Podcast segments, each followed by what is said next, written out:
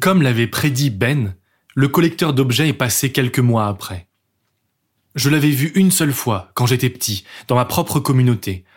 Et je n'avais pas compris, mais c'était l'événement le plus important pour mes parents et leur communauté. Là, j'ai pu le voir de mes yeux.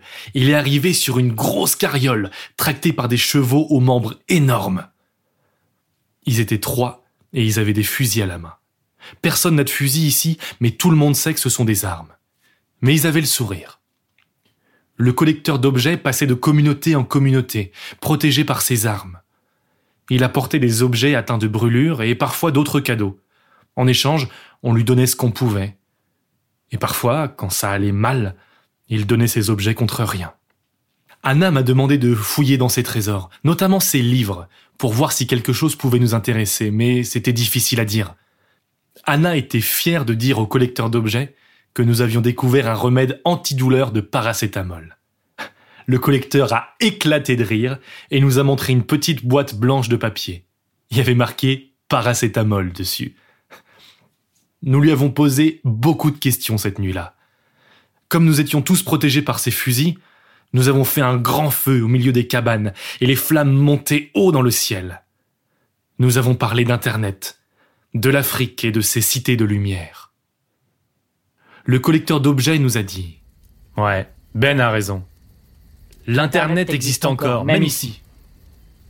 Les gens d'Afrique ont lancé des machines dans le ciel qui font tomber l'Internet en pluie sur le monde entier, même ici. Mais nous n'avons pas les bonnes machines pour en profiter. S'il y a des cités de lumière en Afrique? Ouais, je pense. J'y suis jamais allé, il faut dire. Mais loin au sud-est, il y a une colonie nigériane. Le Nigeria est un pays d'Afrique en fait. C'est le plus puissant. Les Nigériens viennent ici pour visiter notre nature et nos vieilles maisons. Hmm. Et puis c'est un peu dangereux ici. Je crois que le danger leur plaît, car ils sont invincibles. Dans cette colonie nigériane, j'ai parlé à des gens d'Afrique. Sur une machine qui tenait dans la main, ils m'ont montré des images de leur pays. Ce sont des cités de lumière, véritablement. Vous voyez les centres urbains? Et leurs tours sombres. Au lieu des tours sombres qui masquent le ciel, il y en a d'autres. Et elles sont illuminées. Les Nigérians sont grands, musclés et en bonne santé. Hmm. Ah, ils tombent malades comme nous, mais ils ont des nombreux médecins. Et savent calmer la douleur et tuer la maladie. Et ils ne vieillissent pas, à cause d'un médicament spécial. Je sais que c'est difficile à croire, mais je n'ai jamais vu de Nigérian vieux. Alors j'y crois. Est-ce qu'ils peuvent soigner la brûlure? Ma foi, je pense que ouais. Mais ils m'ont jamais parlé brûlure. Je pense qu'ils ne savent pas ce que c'est. Eh ouais, une vie sans la brûlure, ça serait le paradis, pas vrai Ils ont des machines qui volent et qui roulent. Si vous allez au sud-est, vous les trouverez. Rien d'extraordinaire en fait. Nous en avions aussi dans l'ancien temps. Vous croyez que les routes et les voies secrètes étaient faites pour les carrioles de bois comme la mienne Je trouve ça agréable, cette idée de penser à ces Africains qui vivent au paradis. Nous, on a la vie dure. Et vous, vous souffrez. Mais quelque part, nos frères humains, les Nigérians, ont la belle vie. Je me dis qu'on partage tous le même repas. Aujourd'hui on en a moins, et c'est la vie. Mais un jour, ça changera. Et vous savez quoi? Ils sont généreux. Regardez ces fusils, ou le paracétamol. J'ai aussi d'autres choses au cas où, comme des appareils pour purifier l'eau. Des machines volantes du Nigeria ou du Congo survolent notre pays et les jettent depuis le ciel. Ils les donnent sans rien demander en échange. Comme des anges. Moi et d'autres, on les récupère. Et on fait la tournée des communautés pour en donner à ceux qui en ont le plus besoin. Alors, dans mon voyage, je récupère aussi des objets avec la brûlure. Parce que certaines communautés savent s'en accommoder. Parfois, j'échange parce qu'il faut bien vivre. Mais si vous aviez besoin de paracétamol, je l'aurais pas gardé pour moi. Je vous l'aurais donné. Alors retenez bien cette leçon. Aujourd'hui, on vit des temps durs. Mais les Africains nous aident. Sans savoir notre nom ni notre histoire.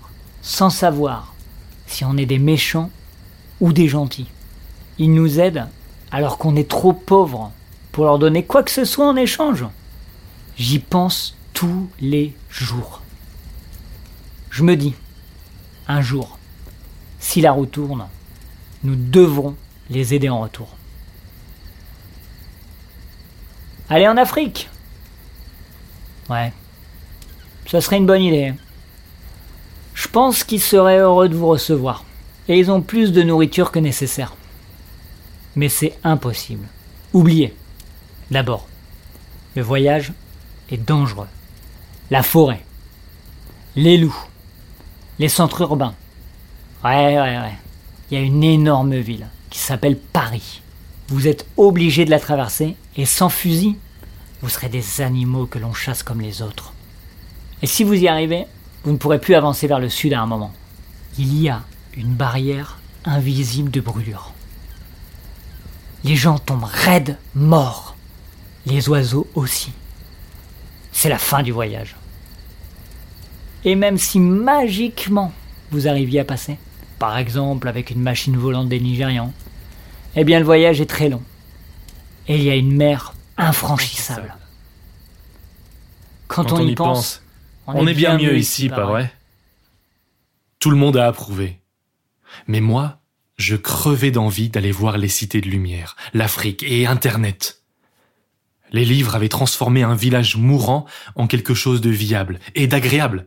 Alors imaginez avoir à disposition permanente le savoir entier de tout le monde. Ce serait inimaginable.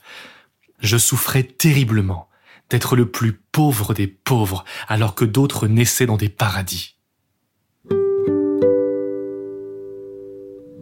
Plus tard ce soir-là, j'ai ouvert un atlas. Et j'ai regardé le chemin depuis la Scarpe et le centre urbain de l'île, qui était un peu au nord et que j'avais repéré depuis longtemps. Le chemin vers Lagos, au Nigeria. Ouais, il y avait une grande mer. Et il y avait un désert, encore plus large que la mer. Je n'avais pas la notion de la distance, mais je voyais le parcours. mes doigts, mes doigts pouvaient faire le chemin sur la carte. Alors pourquoi pas moi? Pour la barrière de brûlure, infranchissable, qui rendait le voyage absolument impossible, et moi j'étais résistant à la brûlure. Je pourrais passer. J'allais passer. J'allais commencer mon grand voyage vers le sud. J'allais rejoindre l'Afrique et vivre au paradis.